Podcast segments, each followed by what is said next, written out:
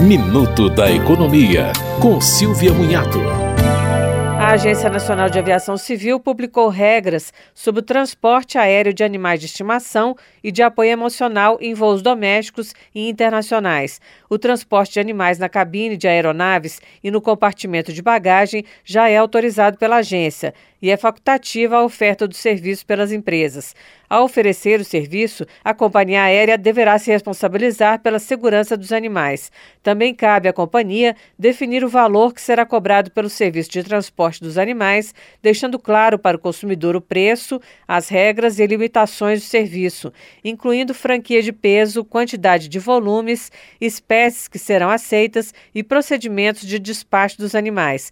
Antes do despacho, os animais deverão se submeter à inspeção de segurança e os responsáveis por eles deverão comprovar o cumprimento de todos os requisitos sanitários e de saúde animal exigidos pela legislação.